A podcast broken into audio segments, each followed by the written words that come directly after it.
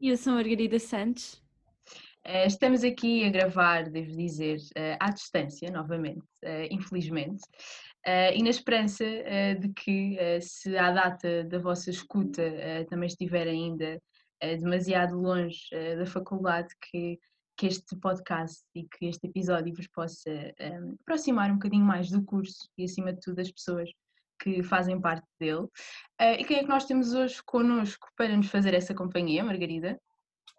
Portanto, para nos aproximarmos da Avenida de Berna, temos connosco hoje o Rodrigo Cardoso. Crumi é o nome do projeto musical onde é vocalista e mentor, juntamente com Ricardo Barroso, António Fortunato, António Miguel e Francisco Cardoso.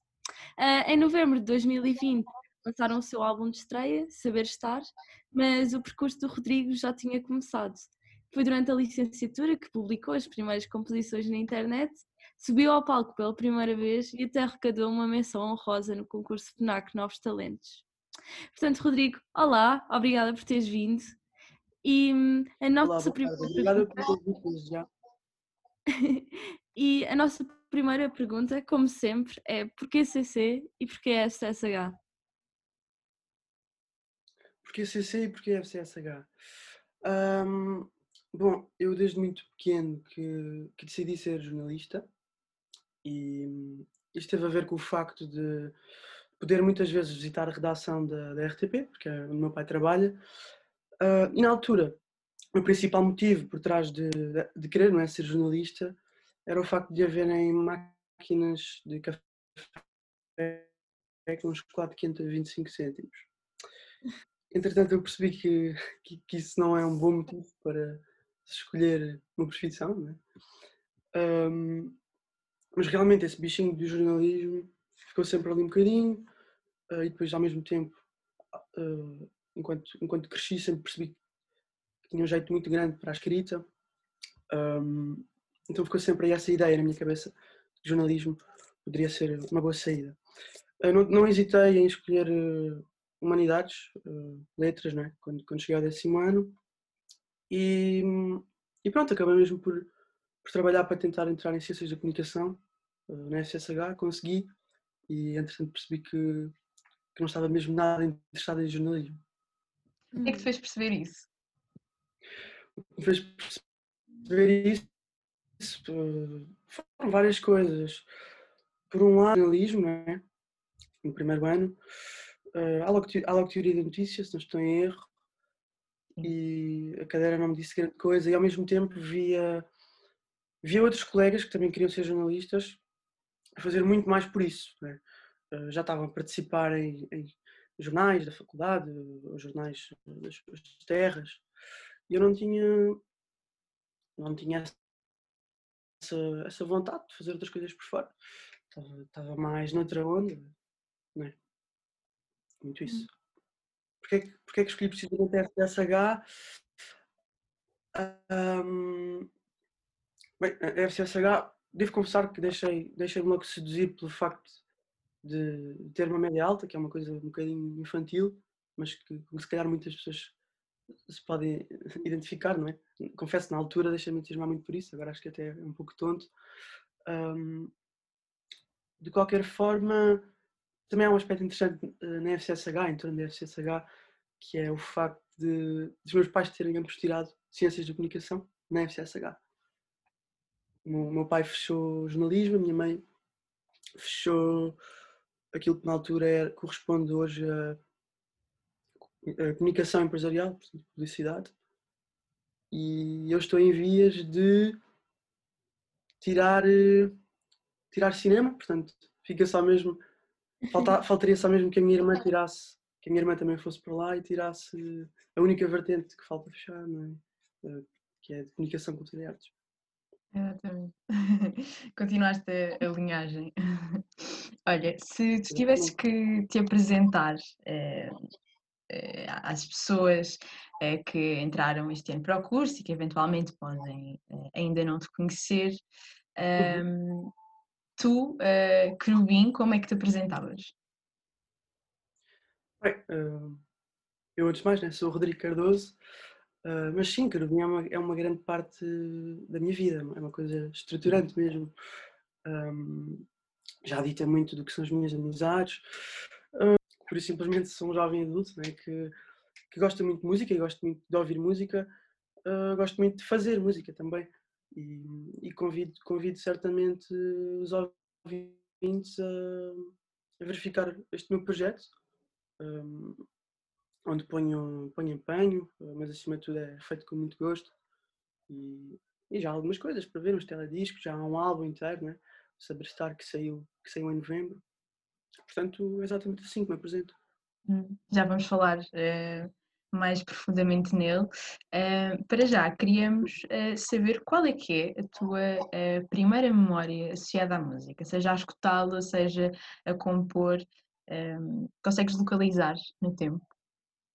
A prim minha primeira memória associada à música provavelmente está relacionada com o Batatune, que era, portanto, o, o personagem, o, o, palhaço, era o Batatune e companhia, se não me engano, um, que, que eu adorava quando tinha 4 anos, via aquilo, ficava em êxtase em frente à televisão, depois havia as, as canções, né? Do comando na mão e carrega no botão, acho que era uma das frases que eles diziam.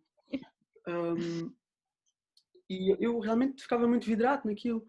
E, e aquilo ficou-me na cabeça ao ponto de eu, de eu, de eu não ouvir as músicas do Batatune durante, lá, durante o meu crescimento todo e quando voltei a ouvi-las uh, há poucos meses, uh, por curiosidade, né?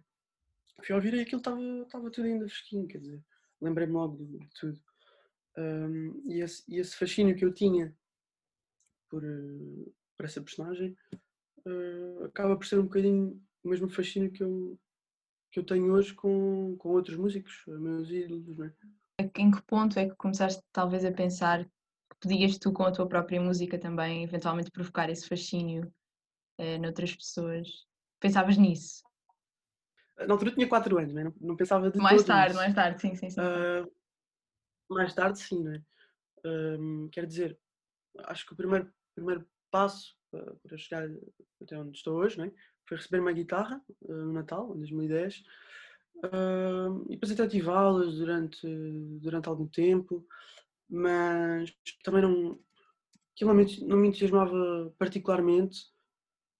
Uh, eu até acabei por, em 2013, sair das aulas, ou 2014, sair das aulas porque a minha mãe se esqueceu de me inscrever e eu não, não lhe pedi sequer para ela me voltar a inscrever. Acho que isto demonstra a minha postura nisto tudo, na altura, né? na questão das aulas de guitarra.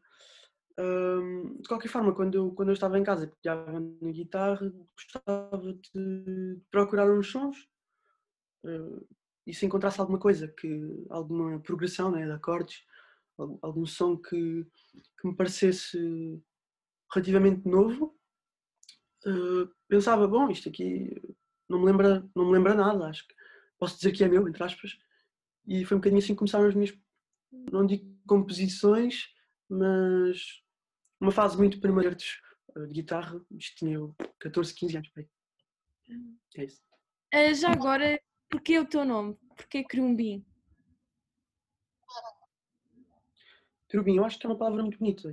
Eu, eu na verdade, já o projeto já teve outros nomes. Inicialmente era, era, só, era Rodrigo Cardoso, pronto. Depois acabei por escolher o nome uh, Boémia, creio que em, no verão de 2019. Uhum. Uh, e depois, entretanto, houve assim um stress. Houve um stress porque recebi um e-mail de uma banda portuguesa que já existia, chamada, chamada também Boémia, onde, onde me incentivaram a, a mudar de nome. Eu, eu, não estava numa posição boa para não o fazer, acabei por, por mudar mesmo de nome. E aquilo foi um bocadinho estressante, na, na verdade, porque na altura em que eu tive de escolher um novo nome, um, estavam a decorrer os processos de um, de um concurso dos Inéditos Vodafone, que eu tive a, a, felicidade de poder ter um tema a integrar, integrar essa iniciativa. Um, acabei por, por ter de escolher o nome muito em cima da perna, tive cerca de três dias para o fazer, estava quase a ficar com os cabelos brancos. E, bom, entretanto, esses dias foram de puro brainstorm, né? Uhum. E e lembro-me de.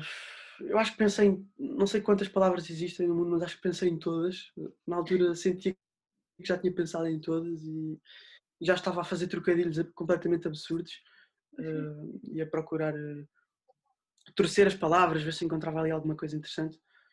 Um, entretanto, entretanto num, num desses brainstorms, saiu-me da ponta da caneta a palavra querubim e eu imediatamente. De forma completamente espontânea.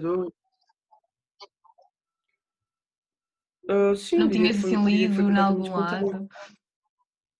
Bem, não, sim, eu acho que sim. Uh, acho que posso dizer isso. Acho que de certa forma fui condicionado porque literalmente dois minutos antes de eu me sentar para fazer o brainstorm uh, e, e de escrever as palavras numa folha, escrevi várias palavras, entre elas escrevi, uh, estava a arrumar os meus livros, arrumar os meus livros no meu quarto, os livros da estante e, estava a arrumar uma coleção que é a Cherub, né? Quero, que são os livros um, literatura infantil e juvenil, acho eu.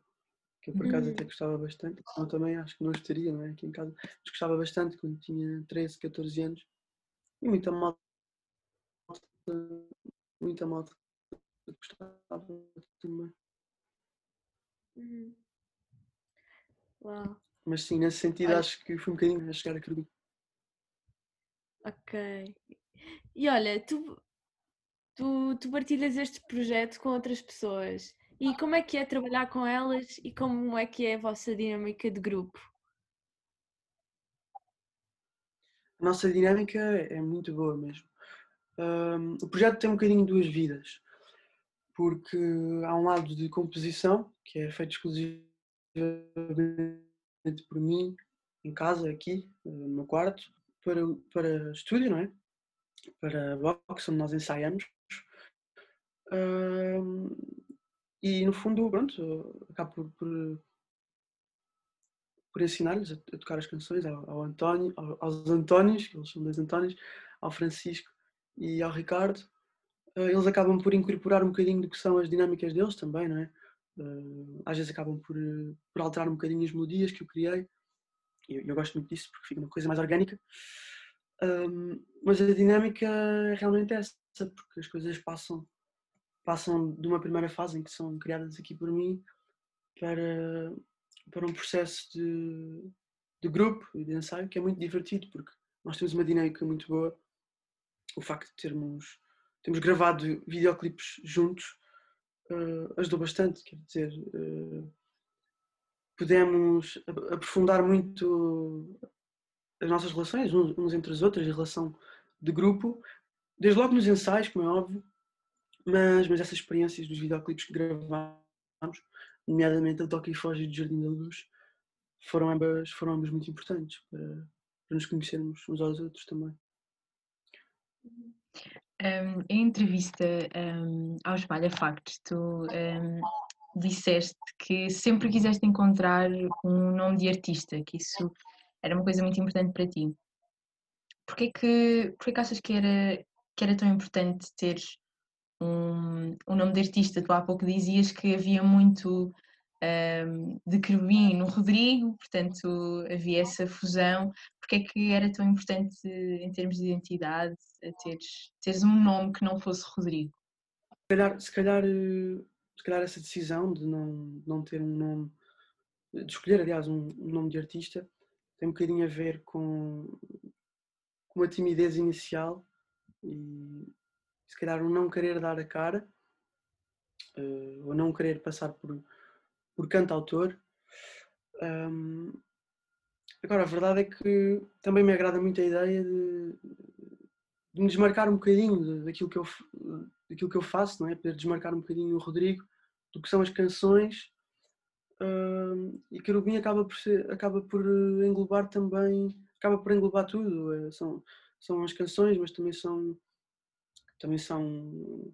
Também é banda ao vivo, não é? Portanto, quando, quando estamos a tocar todos ao vivo, aquilo é querubim. Um, ao mesmo tempo, também é querubim quando eu estou a compor uh, no meu quarto. Uh, mas no fundo, também é um bocadinho. Penso que também houve uma vontade de. De, de, de um nome do projeto designar uma coisa mais um, aglomerante, não é? Exatamente isso que alberga também, no fundo, as outras pessoas que fazem parte deste projeto. Uhum. E olha, nós sabemos que o teu pai é uma influência grande para ti e de que forma e que tipo de influências é que o teu pai te transmitiu?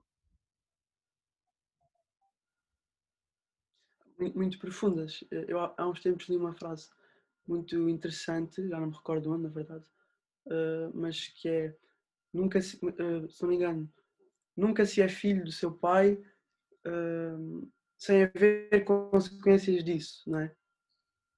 Acho que essa frase é muito interessante porque toca mesmo na ferida.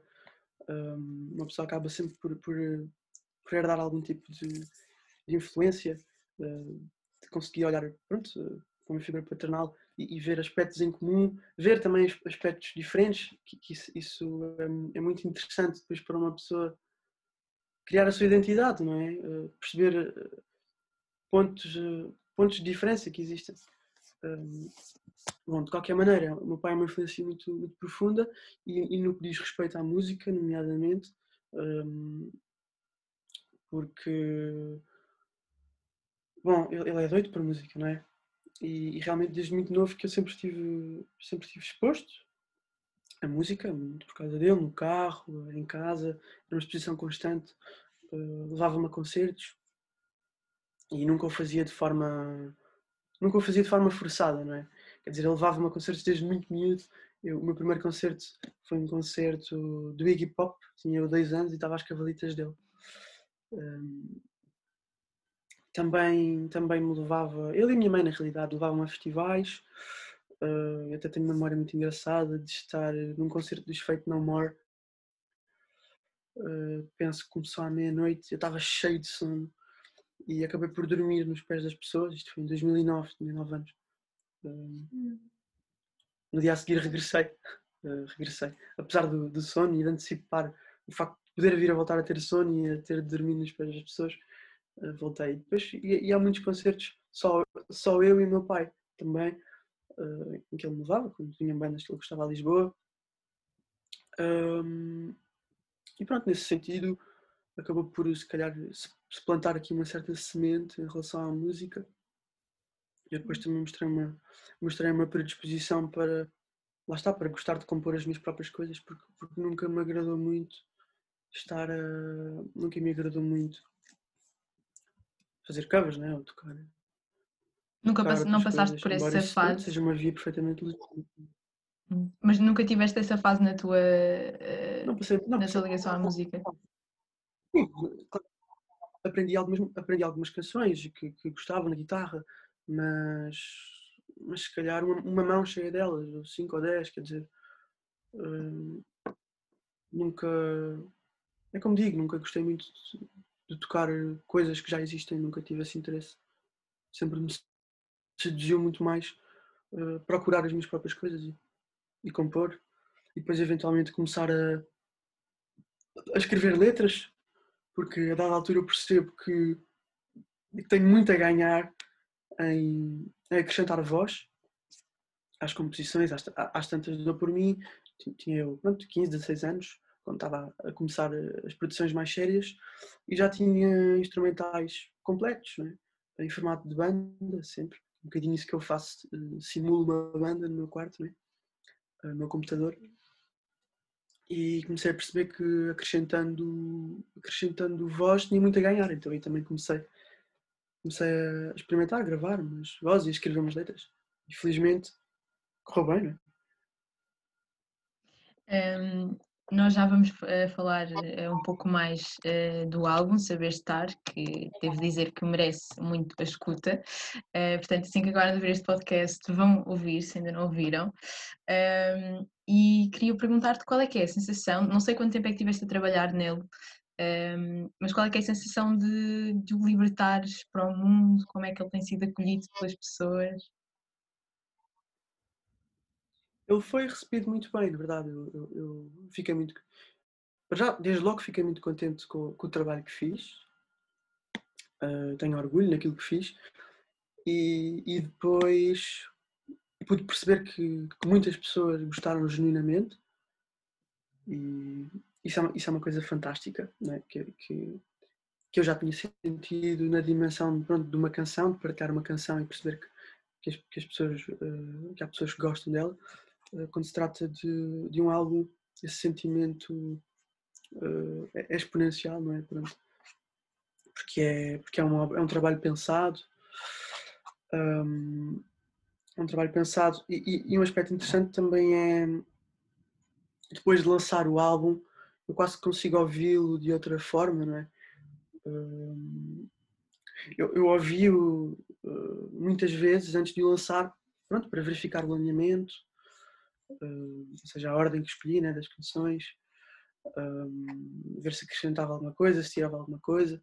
Acabei por ouvi-lo muitas vezes, uh, mas mesmo assim, no momento em que ele ficou disponível, creio, creio que às 5 da tarde, dia 10, algo do género, dia 10 de novembro, fui, fui imediatamente verificar se estava tudo bem não é? no, no Spotify e, e sabendo que havia outras pessoas a ouvir, que havia várias pessoas a ouvi-lo nesse momento, porque havia muito, muito pessoal à espera que aquilo saísse, quase conseguia ouvir, ouvir o álbum de outra maneira, como se fosse uma experiência partilhada, de género, ok, estou, a ouvir as canções de outra maneira, do lado do... agora vai ganhar um lado. Sim. Uhum. Desculpa, como é que... O que dizias?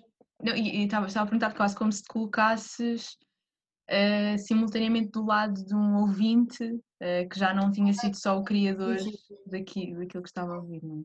Sim, exato. A pessoa pode sempre fazer isso quando está a criar a canção, não é?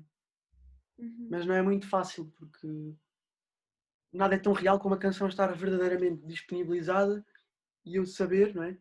Uh, que, há, que, que já há pessoas a, a ouvir pela primeira vez e, e que a ouvir e que estavam com antecipação para fazer. Como é que se sabe que, que um álbum está pronto? Ou seja, como é que se sente que já não há mais nada a mexer? É exatamente isto? Uh, fica assim? É uma, é uma coisa é uma coisa intuitiva, não é? Por um lado é uma coisa intuitiva, depois também é uma coisa prática, uh, porque às tantas às tantas há a vontade de de querer lançar, não é? De querer lançar o trabalho, porque podia sempre haver mais uma, mais uma faixa, uh, mais qualquer coisa, não é? Mas neste caso não houve, não houve uma pressa, não é? Porque isto foi um trabalho em que eu me demorei. Isto tem canções de, 2000 e, de janeiro de 2018 até coisas feitas em literalmente três meses antes do álbum sair, portanto, aí em setembro um, agosto setembro de 2020. Um, e portanto, houve vários momentos em que eu estive para lançar o álbum e acabei por não fazer, uh, nomeadamente em, em, março de 2020, por causa da questão da pandemia. Acabei por adiar o lançamento do álbum, porque ele inicialmente estava, estava agendado para março de 2020. Um, e entretanto, no decorrer desses meses e até novembro, acabei por. Eh, o álbum acabou por ter reviravoltas que eu considero muito boas. Uh, a faixa inicial, a Reverie, uh, acrescentei-lhe vozes, é? que acho que acabam por levar a canção para outra dimensão. Uh, acaba por ficar uma coisa mais bonita, na minha opinião. a canção Fizeste Bem, ela já existia, mas eu não estava a pensar em integrá-la no álbum porque não estava a conseguir, não estava a conseguir completá-la o verso, neste caso as vozes que não são refrão, né? um, eu, eu, escrevi, se não me engano, em junho de 2020. Portanto, tendo, se o álbum fosse lançado em março, essa canção não estaria no, álbum e, no entanto, foi uma das canções mais bem recebidas pelas pessoas. Um, e certamente que há, que há outros casos de outras canções que eu agora não, não esteja a recordar.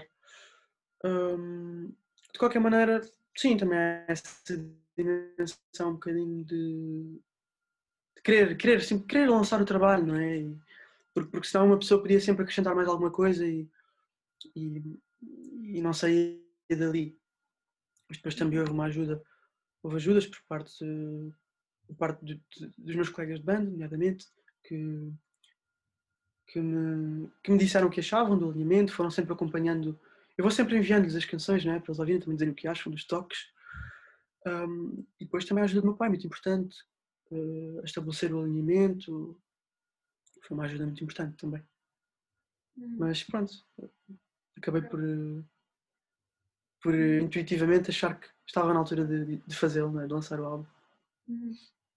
Imagino que com esta situação de pandemia uh, não tenhas dado concertos, que eu, que eu penso que seja uma parte importante de ser artista e ser músico, e eu gostava de, nós gostávamos de saber um, o que é que tens mais saudades nos concertos? Bom, imaginas bem, porque, porque realmente é isso. Tipo, realmente o, o que me causa mais amargura agora é, é, a questão dos concertos. Lançar música é excelente, é muito divertido e, e os concertos são tão divertidos quanto, quanto, esse, quanto esse lado de, de lançar uh, dos lançamentos. Um, tenho saudades, por isso simplesmente, de, de, concertos em pé. Tenho saudades de ir a concertos uh, em pé, de, de, dar concertos onde tenho uma plateia em pé à minha frente, onde tem um espelho, ou seja, eu, eu, eu, olho para as pessoas, vejo a reação das pessoas e isso vai gerar uma reação em mim e acaba por ser, por ser esse jogo, quase um feedback entre, entre o público e as pessoas. Isso é uma coisa uhum que, não acontece com tanta facilidade em concertos no, no modelo de sala, não é? Um, nós já podemos dar um concerto durante esta situação, uh, demos um concerto no, no Festival lá de Sumos, uh, organizado pelo, pelo meu grande amigo Luís Pita, onde tocaram também Roça Projeto, um projeto, os projetos, ou seja, projetos Rossana, uh, Bonança, que é do, do Ricardo Barroso, guitarrista, Metamito, uh, que é o António Miguel, ele toca sintetizadores uh, em Querubim, entrou recentemente e, e pronto, e Querubim, claro, tocou também lá. Uh, depois aquilo teve visuais do, do, do Salma, ele fez o aspecto visual, que também tinha um espetáculo de luzes. Um, foi, foi, excelente poder dar um concerto durante esta situação. Hum. E não foi estranho? A preparação não foi propriamente estranho, foi, foi mais um pouco. Uh, ou seja, não foi tão bom como se, como se. como uma situação normal. As pessoas tinham máscaras, havia, havia distanciamento um, e, e, isso acaba por, por pesar, né? acaba por pesar na experiência. Uh, eu recordo, recordo com muito carinho um concerto uh, em dezembro de 2019 dado no, Bar Tóquio, né, no Caixo Sodré, uh, que foi, para todos os efeitos, o primeiro concerto a sério, o primeiro concerto a sério de, de, deste projeto, porque foi o primeiro concerto onde, onde havia condições muito boas de som, havia um público interessado, um público com, com os nossos, onde estavam os nossos amigos, os nossos melhores amigos, ah, as respectivas famílias, assim uma, uma grande misturada e, e um clima muito bom mesmo. Um, uma atmosfera muito boa, quer dizer, uma coisa que eu quero, quero completamente replicar, não é? voltar a replicar uh, e, e, que neste modelo é complicado. É complicado. Na mesma entrevista que, eh, que falávamos há pouco ao Espalha Factos, tu dizes algo que nós tu dizes algo que nós achámos muito, muito bonito, que é é que escrever é provar que a experiência humana é partilhável. E portanto a nossa questão é que dimensões da experiência humana é que tu partilhas e tentas, queres partilhar através da tua música? Intencionalmente e conscientemente. Bem, a experiência humana é quase uma só dimensão, não é? Enorme e extremamente complexa. Um, mas, mas, mas realmente é isso, quer dizer, quando, quando, quando estou a escrever uh, e, e, nas minhas letras, estou a tentar. Uh, estou a fazer aquele, uma espécie de negócio né, entre o que é a minha, a minha própria experiência subjetiva um, e o que eu pressuponho que, possa ser que possa ser a dos outros. Um, e, e, isso acaba por, por ter um peso né? nas palavras que eu escolho, naquilo que eu escrevo. Um... Mas há assim temas eh, que, tu, que sejam mais frequentes, ou que te interessem mais?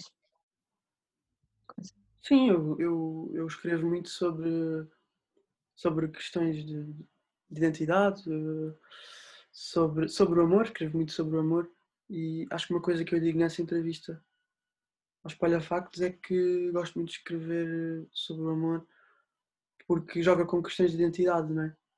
Uhum. Trata-se muito, muito disso, quer dizer, um, um projeto é também um bocadinho um, é um espetáculo, não é?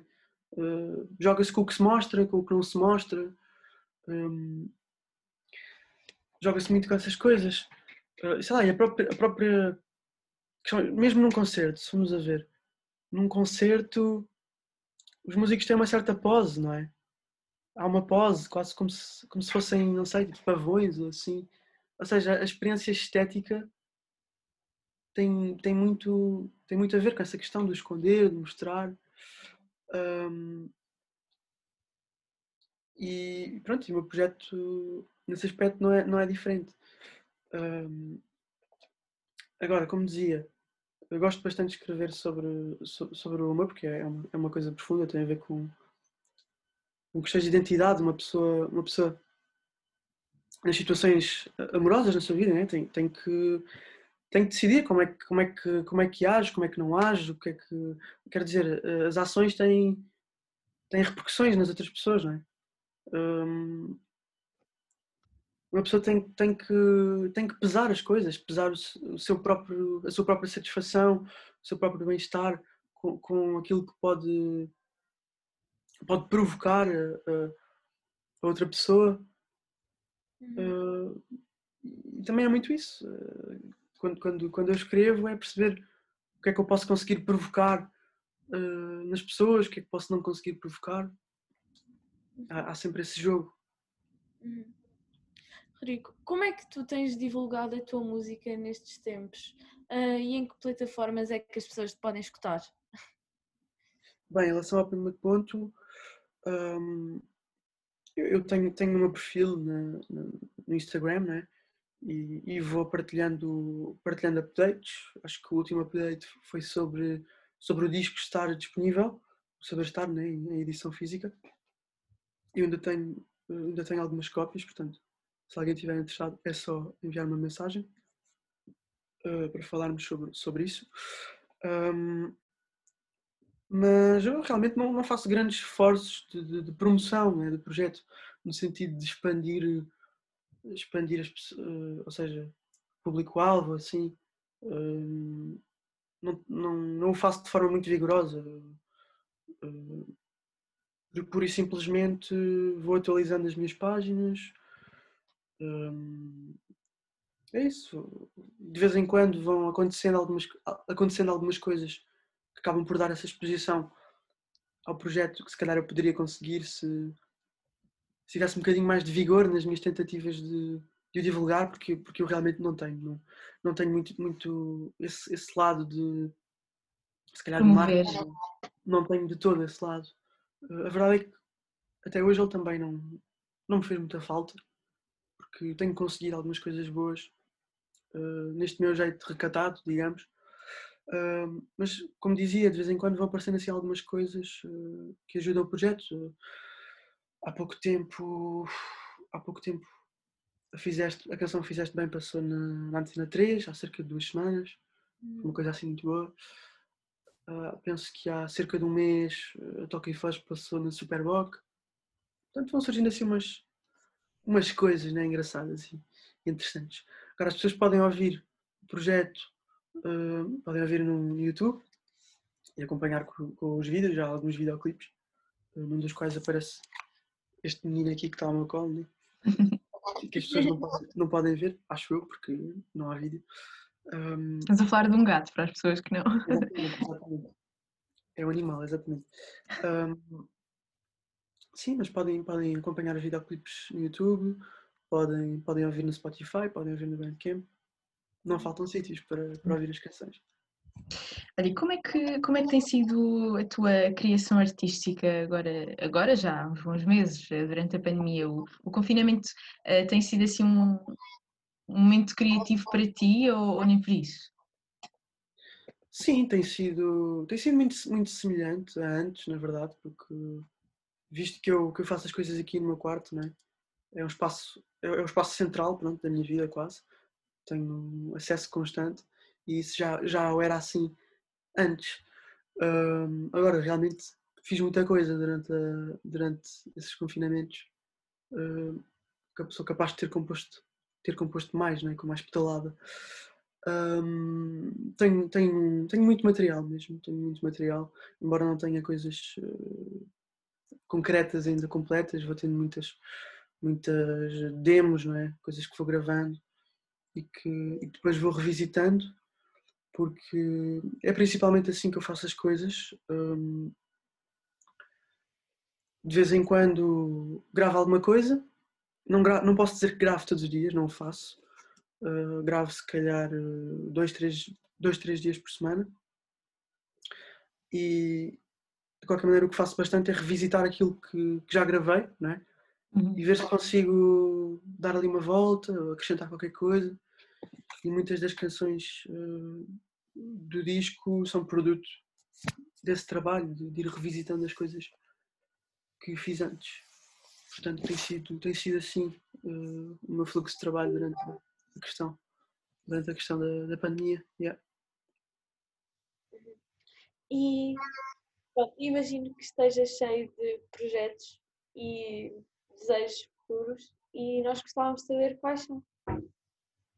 Uh, neste momento não posso comprometer-me com nenhuma ideia porque realmente não sei. Eu lancei o álbum e agora estou um bocadinho a olhar para as paredes, confesso. Uh, tenho muitas coisas uh, diferentes no meu disco rígido tenho feito algumas coisas mais, mais eletrónicas, onde substituo a, a, bateria, a típica bateria, não é? Por, por beats mais eletrónicos.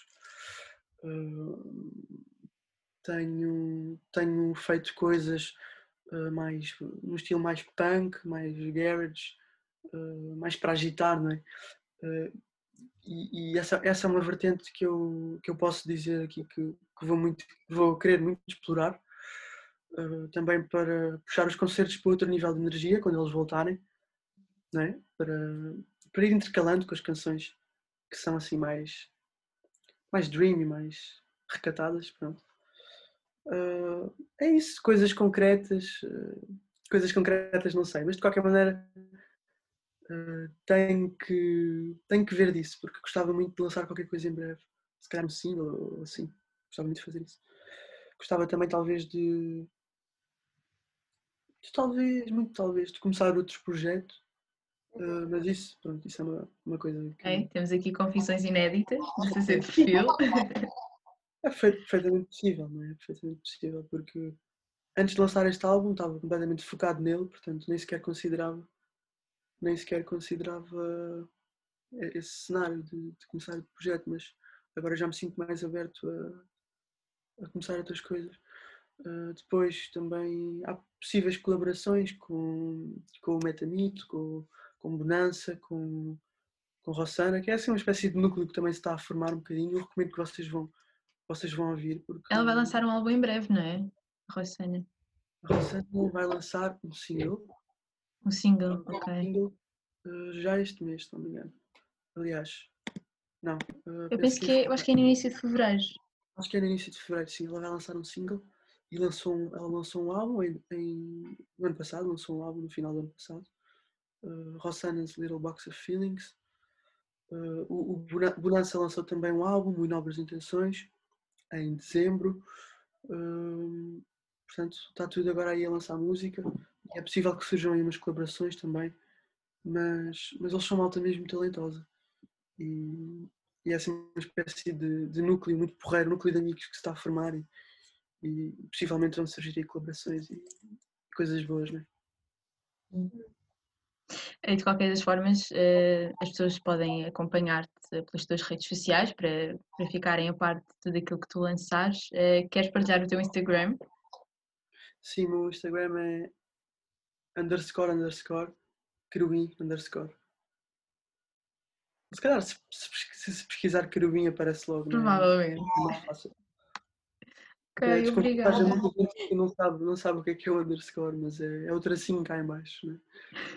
Olha, Exatamente. muito obrigada por teres compartilhado, especialmente nestas situações, um bocadinho, nesta situação um bocadinho difícil em que nos encontramos. Mas foi um prazer enorme ter-te aqui, foi ótimo ouvir-te. E também Se calhar, acrescentar.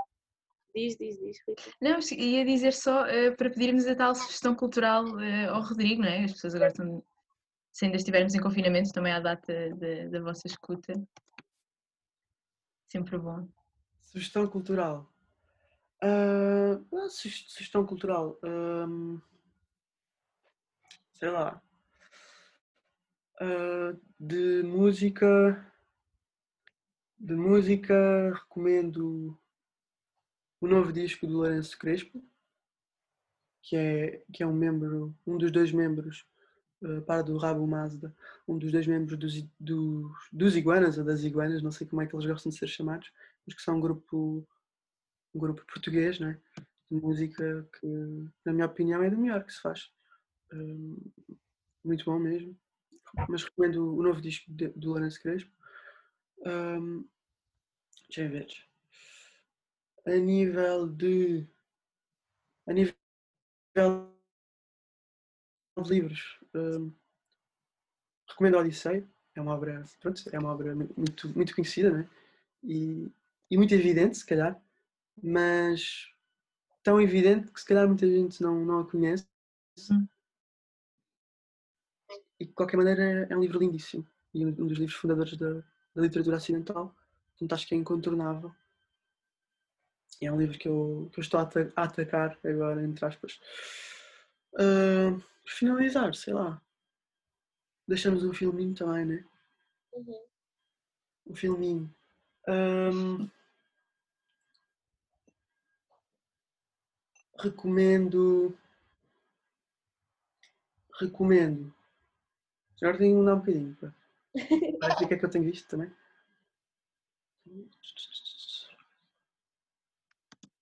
Não recomendo nada, porque não me vem nada à cabeça. Deixo. Exatamente, deixo o livro. E já são duas ótimas sugestões. Exatamente. Odisseia eh, e, e o álbum dos Iguanas, podemos dizer assim? Pode ser. Os? eh, o álbum dos Iguanas e o novo álbum do Lourenço Crespo, que é o membro dos Iguanas. Exatamente. Lua Cheia, o álbum dos Iguanas.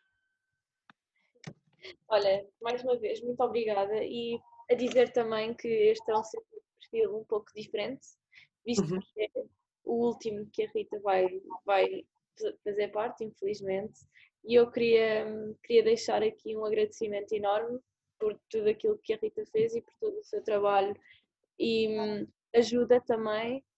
E pronto, muito obrigada, Rita. Foi ótimo ter-te aqui comigo e aprendi imenso contigo. És uma enorme influência e és incrível. Isto agora vai ser bem dramático. O que é que se responde a isto? Não sei responder. Não mas eu, não, eu não vou fazer nenhum, nenhum discurso. Não, não vais? Não, eu vou só. Mas olha, vou Diz, deixa-me diz, só diz, diz. on the paper, né?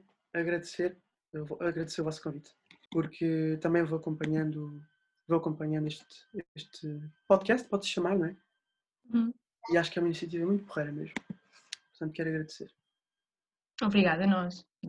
Ele é feito de as pessoas como tu e todas as pessoas talentosas, que são imensas, que fazem parte do nosso curso.